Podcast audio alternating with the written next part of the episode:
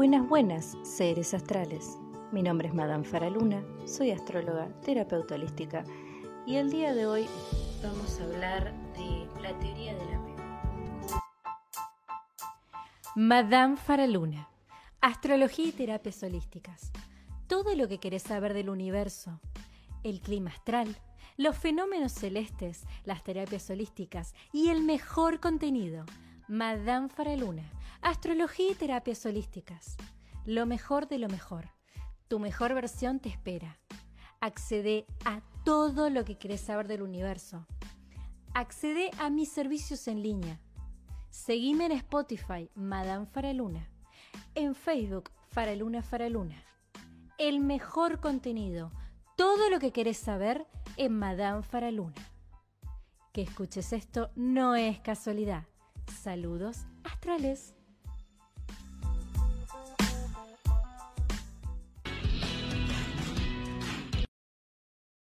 También quería hacer un poco de énfasis en la importancia que tiene el apego sano en la infancia hacia aquellas personas que cumplan la función paterna y materna. Y por supuesto, hablar también de cómo muchas veces aquellas cosas que nos generan ciertas limitaciones, como pueden ser las, las adicciones, tienen un origen en un conflicto con el apego o una mala gestión del el apego. Vamos a hablar de los enneagramas de personalidad el día de hoy. Vamos a hablar de la teoría del apego. Este, este tema, la verdad, digamos, uno cuando es terapeuta y se dedica a ayudar a la gente a sanar y además tiene una pelea constante con uno mismo de ser su mejor versión, porque esas son cosas que pasan. Yo siempre digo que cada oficio tiene su gaje. Personalmente este tema, si bien lo vi que se demanda mucho en las redes sociales, eh, me inspiró la verdad una película que vi hace poco. Hace poco, no muchos días, vi la película Rocketman de Elton John la película expresa justamente cómo una mala gestión y un mal acompañamiento de parte de la madre y el padre de este chico generan en él, en su vida adulta, una cero capacidad de vínculos sanos emocionales por un lado y por el otro lado una pésima capacidad de confianza en él mismo, entre otras cosas ni hablar de los problemas que tuvo con las adicciones después también. Ahora, puntualmente en esta película se muestran dos figuras paternas y maternas nefastas. O sea, se muestra una madre eh, egoísta, eh, se muestra una madre manipuladora eh, y se muestra un padre agresivo, pasivo, violento y frustrado. Esos son los modelos claramente negativos que tiene Elton a lo largo de su vida. ¿Qué pasa con los modelos negativos palpables? Me refiero, ¿qué pasa cuando el modelo es tan negativo que es fácil de visualizar? Cuando el modelo es tan pero tan negativo y tan obviamente negativo, es muy fácil para la persona eventualmente identificar el problema. Ahora, ¿qué pasa cuando ese modelo es negativo pero no es notoriamente negativo? Es decir, cuando la persona tiene cualidades sociales bien aceptadas, cuando la persona parece que se ocupa pero no se ocupa, o cuando la persona cree que se ocupa pero no lo hace. Este tipo de cosas son más cotidianas de las que uno cree. Errar es humano, eh, todos vamos a errar como padres, estoy segura que yo voy a errar en cierto punto también. Pero hay una cosa que es muy importante, me parece a mí, resaltar a la hora de hablar de las víctimas, que en este caso serían nuestros hijos, que no se termina de comprender o entender lo que es acompañar en la infancia por un lado Y por el otro lado, el gran conflicto que hay entre personas no solo radica en la no escucha activa, sino en creer que el otro necesita lo mismo que yo necesito.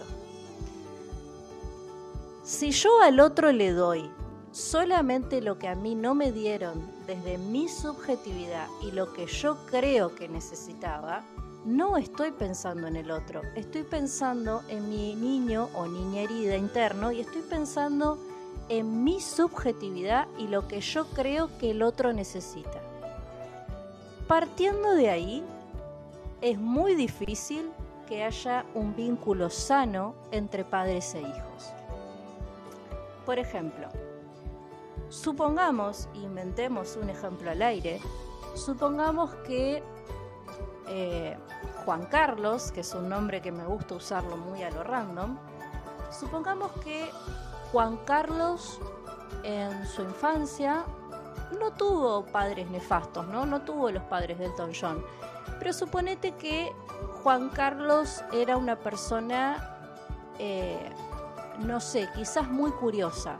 Supongamos que Juan Carlos era un chico muy curioso, eh, un chico que tenía grandes aspiraciones o un chico que tenía ganas de explorar el mundo. Pongamos ese perfil, un chico curioso, con muchas aspiraciones mentales y que tenía ganas de explorar el mundo. Inventemos a Juan Carlos, ¿eh? tranquilos que esto no se ve en consulta, esto no es no estoy ventilando la vida de nadie. Esto es un ejemplo inventado para que sea gráfico. Juan Carlos tiene un tipo de personalidad enneagrámica, tiene un tipo de cosmovisión de la vida y por supuesto tiene una manera de gestionar su mundo interno. Ahora, ¿qué pasa si a Juan Carlos le toca una madre o un padre o dos padres que son más bien eh, personas que les gusta donde viven, que no se quieren mover, que son personas con miedo quizás, eh, personas que no quieren que Juan Carlos se vaya a vivir otro lado, o personas que no les interesa y no tienen ningún tipo de aspiración em, eh, mental o proyecto personal. Bueno, acá es muy probable que estas dos personas, desde su subjetividad y desde lo que ven, vemos los seres humanos desde afuera, parecen, pueden parecer buenos padres. Quizás a Juan Carlos no le falta comida, quizás Juan Carlos está vestido, quizás Juan Carlos tiene lo que se considera necesario, comida y ropa. Ahora, lo que los padres de Juan Carlos no estarían viendo es que Juan Carlos tiene otra necesidad que no es la primaria, es decir, no es la vestimenta y no es la ropa. Juan Carlos tiene otra necesidad que es la de exploración. Necesidad que los padres, consciente o inconscientemente, no están estimulando. Ahora, ¿qué pasa cuando una persona tiene una inteligencia o una inteligencia, un potencial a desarrollar y no lo desarrolla. Es decir, ¿qué pasa en el periodo de castración del otro? El periodo de castración es un periodo necesario y natural en la vida y en la crianza de los chicos. Es un proceso psicológico necesario que se tiene que hacer en momento, tiempo y forma.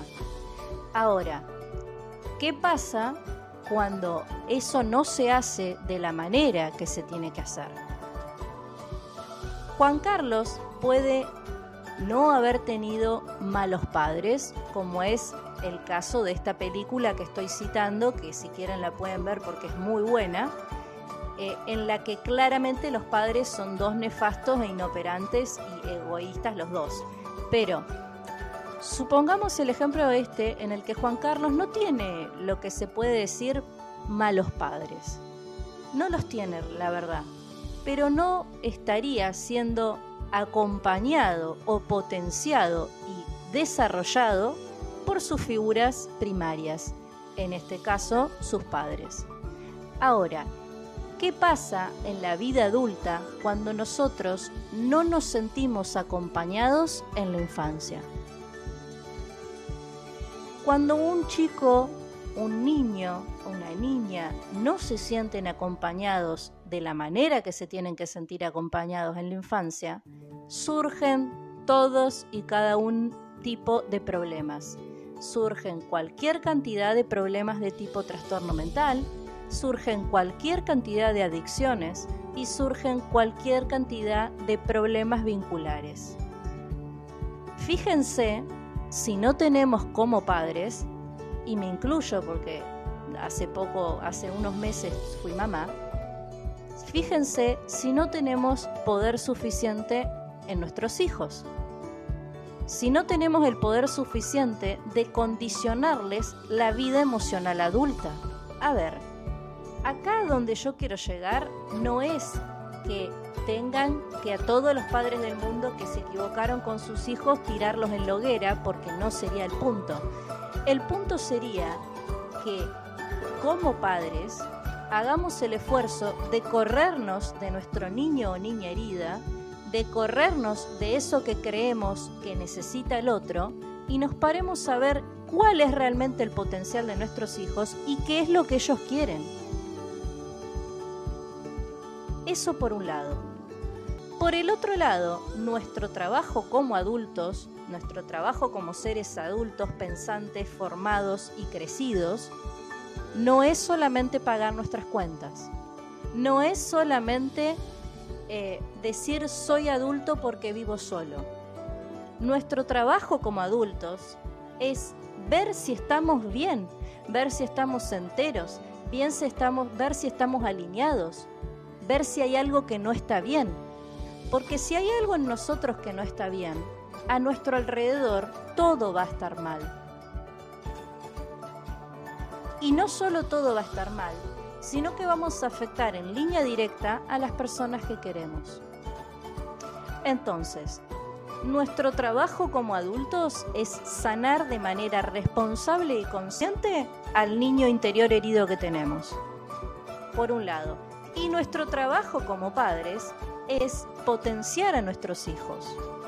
Yo siempre digo que no le voy a dar un aplauso, una medalla y un beso a alguien porque le dé de comer a sus hijos, porque eso es una obligación. No es para darles un aplauso, una medalla y un beso. Ocuparse de sus hijos tampoco. O sea, uno tiene que ser responsable de que trajo una vida al mundo, ya sea que lo haya pensado, no lo haya pensado, planeado, no planeado, es una responsabilidad. Entonces, yo no estoy de acuerdo con este concepto que tiene mucha gente de querer o creer que le debe toda la vida a sus padres algo solamente porque les dieron de comer o porque les dieron la vida o por lo que sea. No, gente, no, esa es la obligación. Si ustedes traen una criatura al mundo, es su obligación. No es para aplaudirlos, darles una medalla y un beso. Es su obligación. Ahora,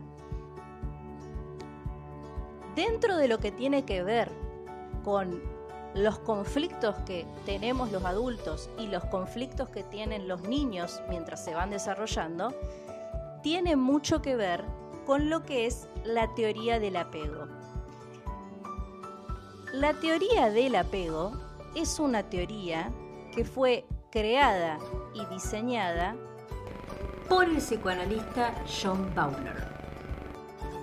John Bowler fue un señor muy importante de la modernidad que se dedicó a solamente a estudiar el comportamiento de los niños, de niños que tenían padres juntos, de niños que tenían padres separados y de niños que estaban en un orfanato.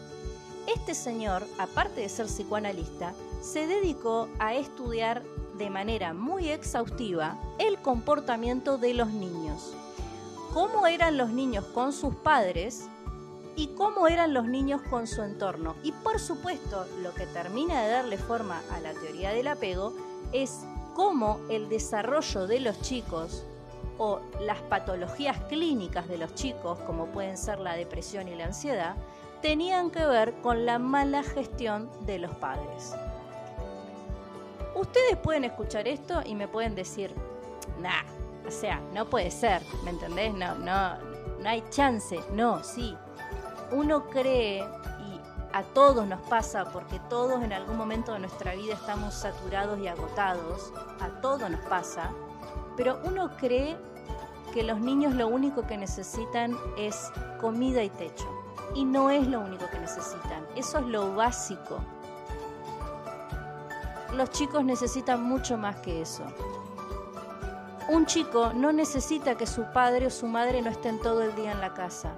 Un chico no necesita que sus padres cuando estén estén agotados o de mal humor.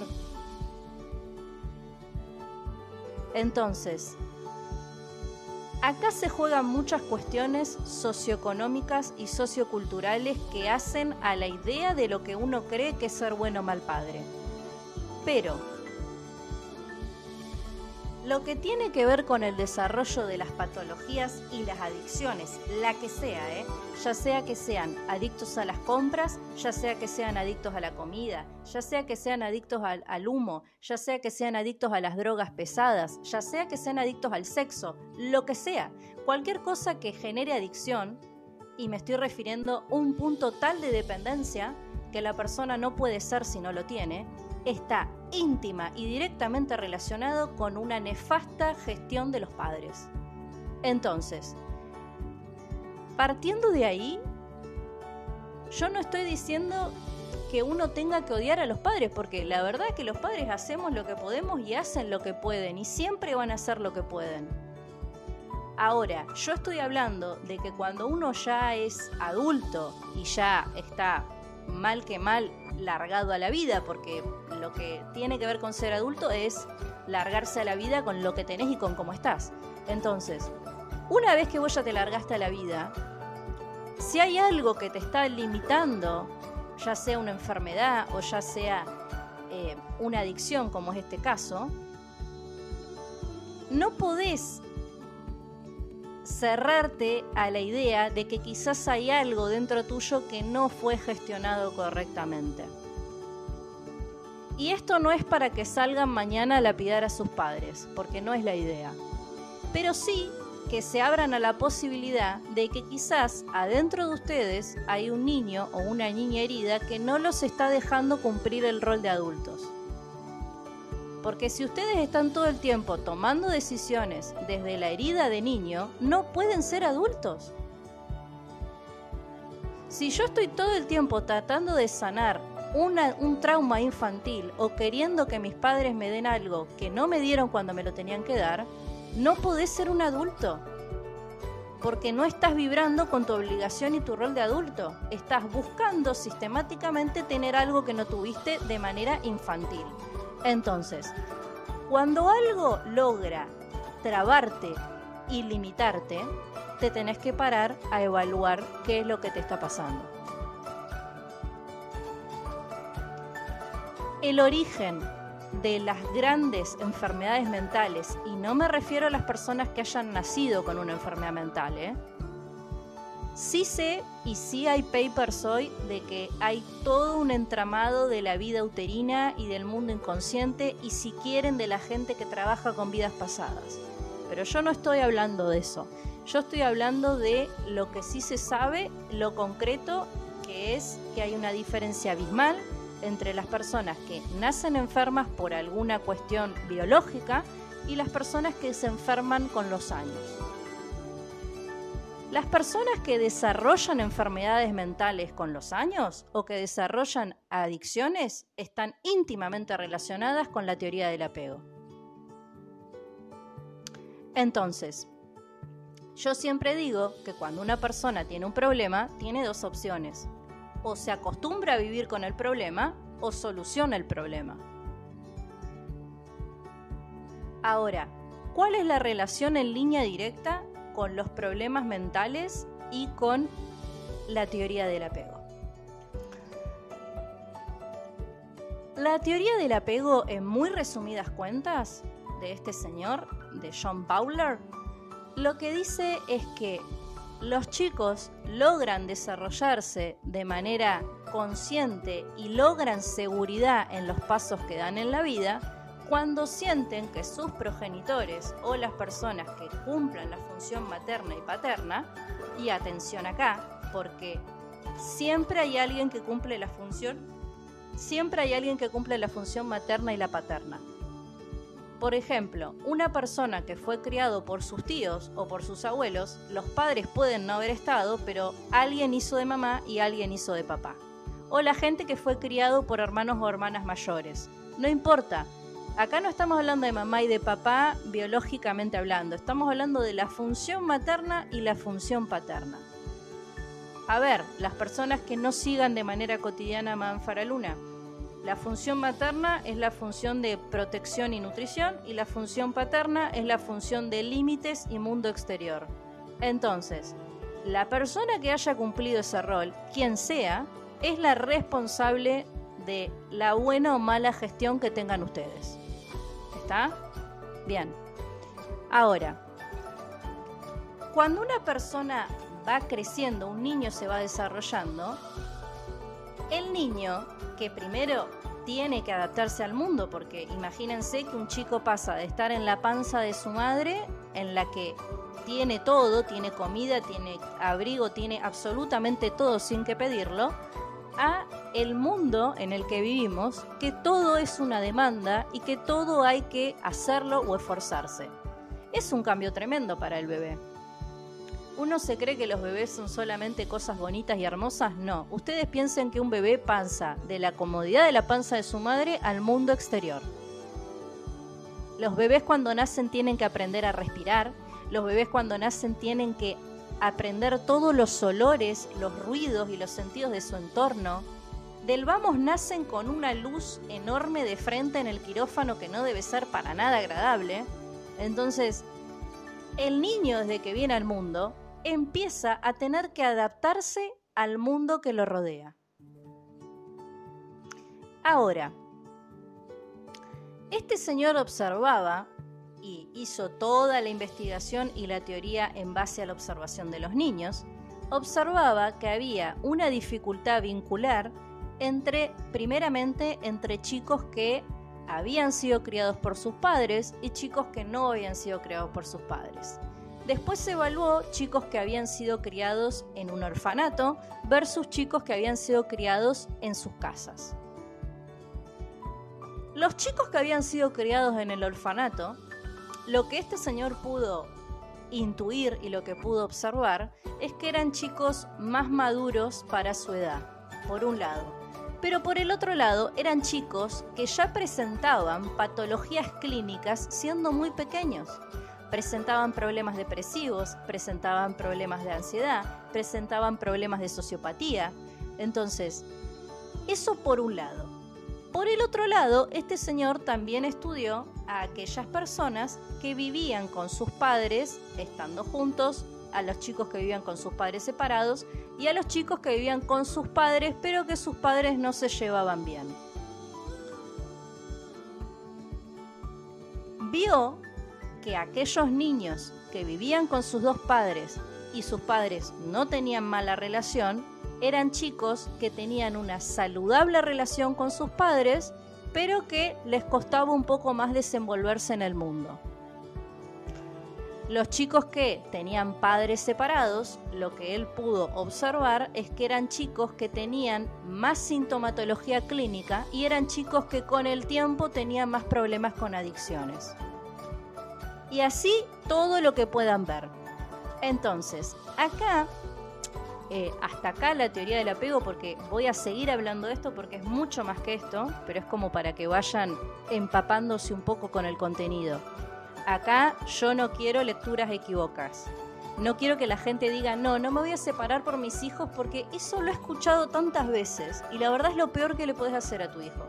Porque ningún chico quiere estar en una casa donde los padres se pelean todos los días.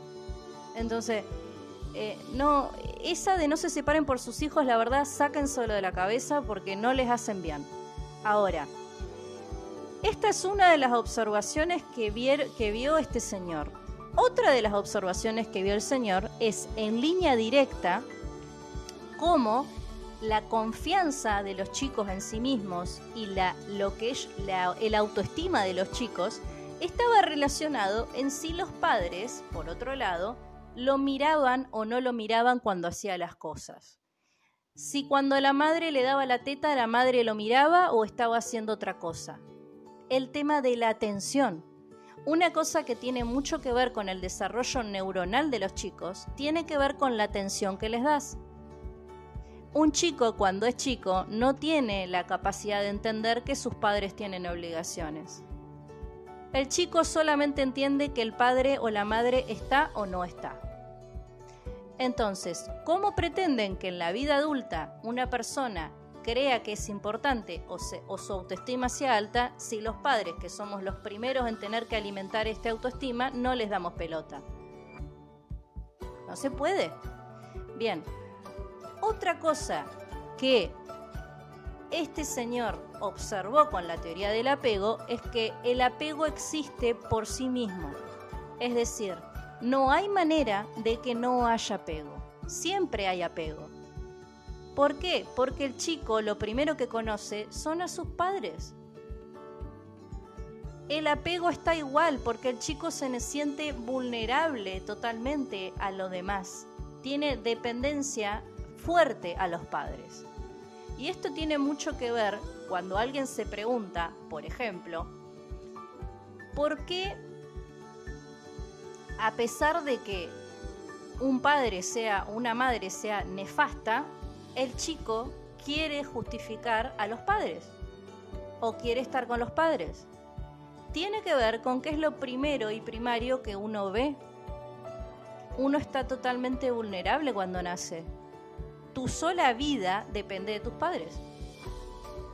Y esto acá se, se juega mucho en esta película que yo les estoy diciendo, en Rocketman, si bien los padres son planteados como villanos en la película, a Elton le cuesta muchísimo ver, por ejemplo, que su madre es una mala madre. No lo puede ver. ¿Por qué no lo puede ver? No lo puede ver por muchas razones, pero la principal por la que Elton no lo puede ver es porque es un niño y los niños entienden que su supervivencia y su seguridad depende de los padres. Y acá no importa si la madre es un desastre, porque Elton va a querer seguir estando con la madre. Y de hecho en la película le lleva toda la, mitad de su vida adulta darse cuenta de que su madre es una mala madre. Digamos, si una persona lo ve desde afuera, dice, este chabón es un salame porque no se da cuenta. Ahora, el que está dentro es muy difícil que lo vea.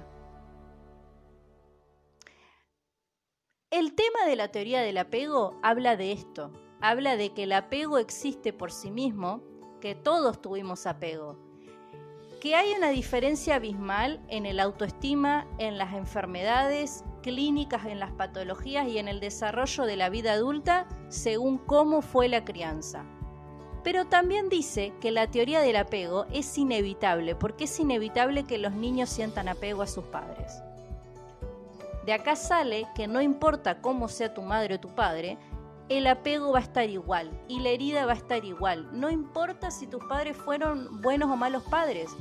La única diferencia acá está en que si tus padres fueron buenos padres, tu desarrollo en la vida adulta va a ser más, más rico. Vas a ser una vida más, una persona más feliz, una persona más plena, una persona más positiva. Ahora, las personas que tuvieron malos padres van a tener un terreno más, más difícil de ganar, porque van a tener enfermedades mentales, adicciones que no pueden solucionar, problemas con autoestima, o sea, todos vamos para el mismo lado que es crecer, ¿eh? todos vamos a crecer. El tema es que acá este señor lo que decía es que según cómo hayas vivido el apego y según cómo hayan sido los adultos con vos, está íntimamente relacionado en tu desarrollo futuro. Este señor también observó que hay diferentes tipos de apegos y que los diferentes tipos de apegos también hablan de la personalidad que vas a tener más adelante y hablan también de la herida a sanar. Más adelante, después de la teoría de personalidad que la desarrolló primeramente Carrián y después fue súper trabajada y reteorizada, la teoría de personalidad decía que hay nueve tipos de personalidades básicas. Hoy esa teoría se reteorizó y hay hasta 16.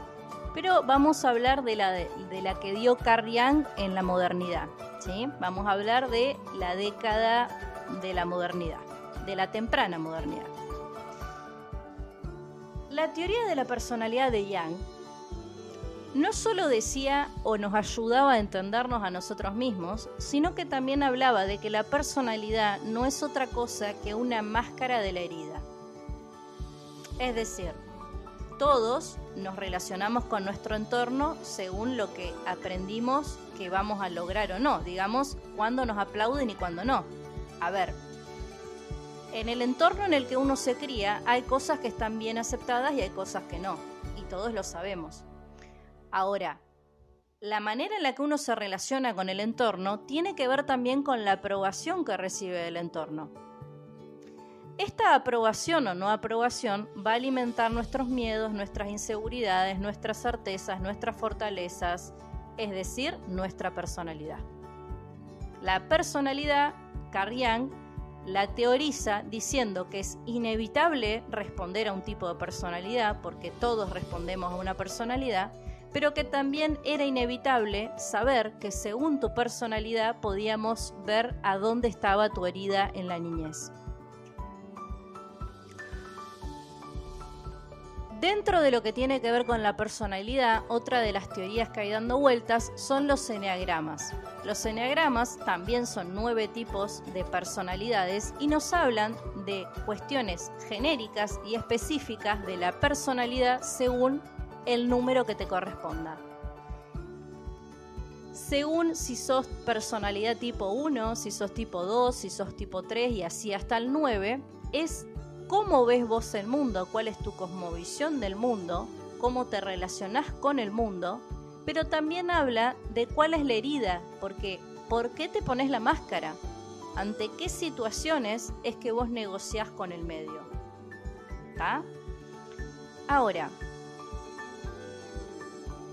ustedes me pueden llegar a decir, entonces para, si yo tengo problemas con Juan Carlos, es porque mi personalidad no es compatible? Probablemente, probablemente.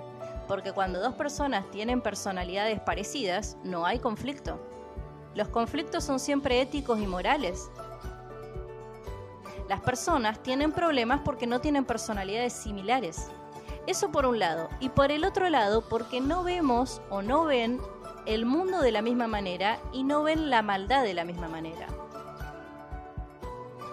Hoy yo veo en las redes sociales y lo veo en gente que es colega o gente que, quiere ayudar a los demás.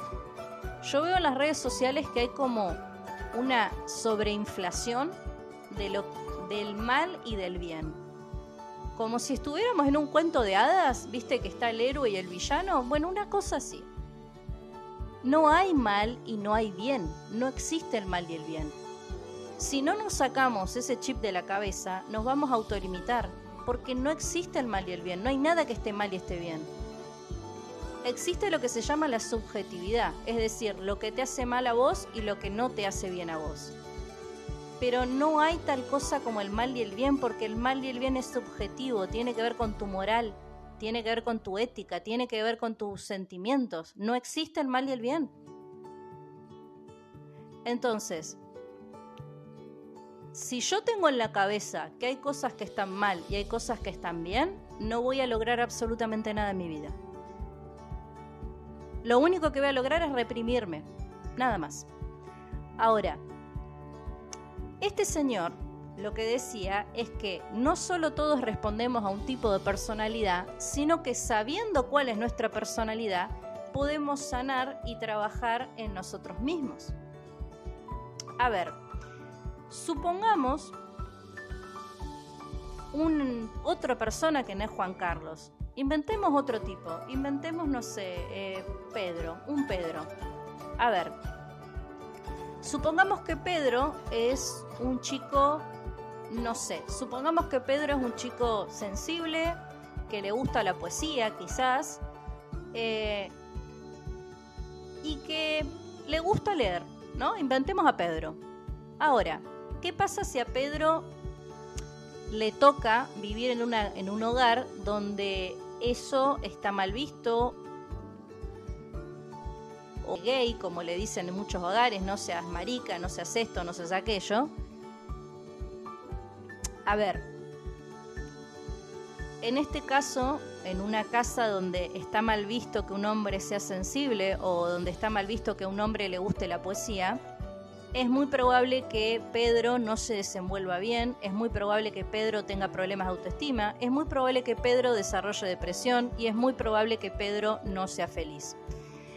Ahora, ¿hay algo mal en Pedro? No, no hay nada malo en Pedro. Lo que pasa es que el entorno pretende que Pedro no sea Pedro. Ese es el problema. Lo que está diciendo justamente es que según tu personalidad y según tu manera de ver las cosas, es qué te va a hacer bien y qué te va a hacer mal a vos. A ver, a un Pedro nunca lo va a hacer feliz tener una Ferrari en el garage, porque no va con su personalidad. Y si tiene la Ferrari, no va a ser feliz. Van a ser las personas que parece que lo tienen todo y que nadie entiende por qué no son felices. Lo que pasa es que Pedro tiene lo que es, lo que es todo para el resto, pero lo que no es todo para él. Entonces, la felicidad es subjetiva y es una cuestión de tinte personal. Lo que te hace bien a vos es personal, lo que le hace bien al otro es personal. Querer que el otro sea lo que vos querés no se puede. Y es ahí donde todos tenemos los conflictos con los demás y con nosotros mismos. Las frustraciones, los enojos y los miedos son personales. No se puede a una persona, por ejemplo, yo les voy a dar un ejemplo y si quieren lo podemos hacer personal, para que no parezca que estoy hablando desde afuera. Las personas que somos introvertidas tenemos mucha dificultad para responder a los demás por un lado. Y por otro lado, es actuar como personas extrovertidas nos genera un desgaste importante. Las personas que somos introvertidas valoramos nuestro espacio, valoramos la tranquilidad y valoramos las cosas sencillas. Estar todo el tiempo en el rol de algo que uno no es cansa. De la misma manera que las personas que son extrovertidas no pueden vivir como una persona introvertida. Las personas que necesitan socializar todo el tiempo y las personas que necesitan salir de su casa todo el tiempo, las personas que no saben estar solas, no pueden vivir como una persona introvertida, se agotan. Y eso se vio muchísimo en la pandemia. Durante la pandemia se hizo un censo y se vio que subieron mucho los casos de depresión. Personas que nunca habían tenido depresión entraban en cuadros depresivos. Personas que nunca habían tenido ansiedad entraban en cuadros de ansiedad. Y eso pasó porque desde la personalidad de las personas, gente que, es extrovertida tuvo que estar adentro de su casa y también tuvo mucho que ver con que las personas que estaban acostumbradas a no lidiar con sus problemas, de repente tenían que hacerlo. Imagínense ustedes, por ejemplo, una situación en la que una pareja, supongamos quizás padres de familia, quizás una pareja, eh, personas de 40 años que tienen, no sé, dos hijos, estoy inventando un ejemplo estas dos personas, quizás trabajando todo el día y estando todo el día fuera de su casa, no veían o no querían lidiar con que tenían problemas de pareja. Por ejemplo, al estar en pandemia y al tener que estar obligatoriamente dentro de tu casa, estas personas se dieron cuenta de dos cosas. Una, que no se, que no se toleran. Y la otra, que tenían problemas. Entonces, no es que hubo una cosa terrible en la que la gente se divorcia, porque otra cosa que se vio en la pandemia es que hubo mucha gente que se juntó y mucha gente que se separó. La gente que se separó no se separó porque le pegó mal la pandemia y se levantaron con el, pie, el pie izquierdo. Se separó porque tuvieron que ver a la cara lo que no querían ver, que es que tenían muchos problemas y al convivir con una persona 24 horas, el problema se ve. Si yo estoy todo el día fuera de mi casa, si yo estoy todo el día trabajando y ocupado, entre comillas, no voy a ver nunca el problema y puedo llegar a hacer de cuenta que el problema no está. El problema se ve cuando vos ves a la persona todo el día. Entonces, fíjense si no tiene poder y entidad la personalidad de cada uno y el apego. ¿Por qué? ¿Por qué vamos a volver en este caso con el apego? Porque si yo como persona adulta tengo un apego mal trabajado de la infancia, no voy a poder ser un adulto porque voy a estar todo el tiempo demandando hacia afuera cosas que no me dieron que me tendrían que haber dado. Y lo que voy a generar es malestar con el otro y viceversa. Yo siempre digo que las personas cuando discutimos, no, discutí, no somos adultos, somos niños. La gente cuando discute no es adulta. No es adulta. Porque las personas discutimos desde la herida y desde el inconsciente. Lo que pasa es que las personas tendemos a, y todos, todos tendemos a, las personas tendemos a querer que el otro supla eso que no nos dieron. Y si ustedes me preguntan a mí, las parejas exitosas, o sea, las parejas que exitosas para ellas, no exitosas para afuera, ¿eh? no estoy hablando de personas que ganen una tortadita, ¿eh? estoy hablando de el éxito en la pareja. Las personas que tienen éxito en la pareja son personas que se alimentan el inconsciente. Es decir, personas que no se meten el dedo en la llaga. Si yo te estoy todo el día metiendo el dedo en la llaga, no vamos a andar bien. Y de la misma manera, las personas que tienen éxito en las parejas son las que no se tocan el dedo en la llaga.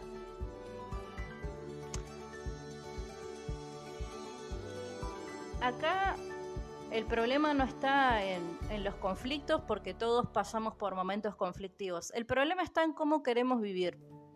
Yo siempre lo digo, a mí cuando alguien me pregunta, eh, no sé, eh, un comentario que escucho mucho también en la calle, por ejemplo. Ay, qué gordo que estoy. Vos viste que estoy gordo, no puedo bajar de peso, qué sé yo. Si estás gordo y sos feliz, hacelo. Ahora, el problema es si no sos feliz. A ver, la gordura no se va a ir porque digas que estás gordo, ¿eh? No, no va a desaparecer. La gordura va a desaparecer cuando tomes cartas en el asunto. Y así con todo en la vida. A ver, si ustedes son felices teniendo una adicción toda su vida, háganlo. Pero si no son felices y no quieren vivir así, tomen cartas en el asunto, porque también las cosas que hacen moldean la realidad que los rodea. Una persona que no se ama y no se respeta a sí misma nunca va a atraer gente que haga lo mismo. Puede ser que en tu entorno haya alguien o dos o tres personas que no sean respetuosas, puede ser, pero no son la mayoría. Si en mi entorno hay gente irrespetuosa todo el tiempo o gente que no te respeta, es muy probable que vos no lo hagas con vos mismo. Entonces, todo lo que tenga que ver con las patologías clínicas fuertes y las adicciones están íntimamente relacionadas con la teoría del apego. Están relacionadas con cómo fueron sus padres con ustedes. Y vuelvo a lo mismo, esto no quiere decir que ustedes vayan a colgar a sus padres de la estatua de San Martín. Acá lo que quiere decir es que sabiendo esto, ustedes tienen que tomar cartas en el asunto. Tienen que decidir si quieren estar bien o quieren estar mal. Tienen que decidir si quieren o no quieren tener una charla incómoda con sus padres. Entonces, el bienestar no es como te lo venden en, hoy en las redes sociales, que es solo una cuestión de tirar una frase positiva, que es solo una cuestión de decidir estar bien. el bienestar es un proceso y es un proceso que no suele ser poco doloroso, porque implica deconstruir todo lo que construimos en nosotros mismos. Implica cuestionarnos, implica indagar en nosotros, implica cambiar, y eso nunca es fácil. Entonces la pregunta acá es si quieren o no quieren estar bien. Y nadie va a hacer por ustedes lo que ustedes no hagan por ustedes mismos. Eso grábenselo. Nadie lo va a hacer. Y si quieren ser adultos emocionalmente estables, empiecen por indagar en ustedes mismos y empiecen por abrazar y perdonar a su niño interno. Porque si ustedes siguen ocupando el lugar de niños, nunca van a ser adultos. O van a ser adultos no suficientemente aptos para estar entre adultos. Si quieren que hable un poco más en otro podcast de los tipos de personalidad según Yang y los tipos de personalidad según los enneagramas y los tipos de los tipos de apegos, que también podemos hablar puntualmente de los tipos de apegos, porque hay hasta cinco tipos de apegos, lo podemos hacer. No hay problema. Hasta acá el podcast de hoy y recuerden que siempre pueden ser su mejor versión siempre pueden ser su mejor versión. Métanse en la cabeza eso, pueden ser su mejor versión. Que escuches esto no es casualidad y te invito a seguirme en mis redes sociales. En mis redes sociales, Madame Faraluna. Que escuches esto no es casualidad.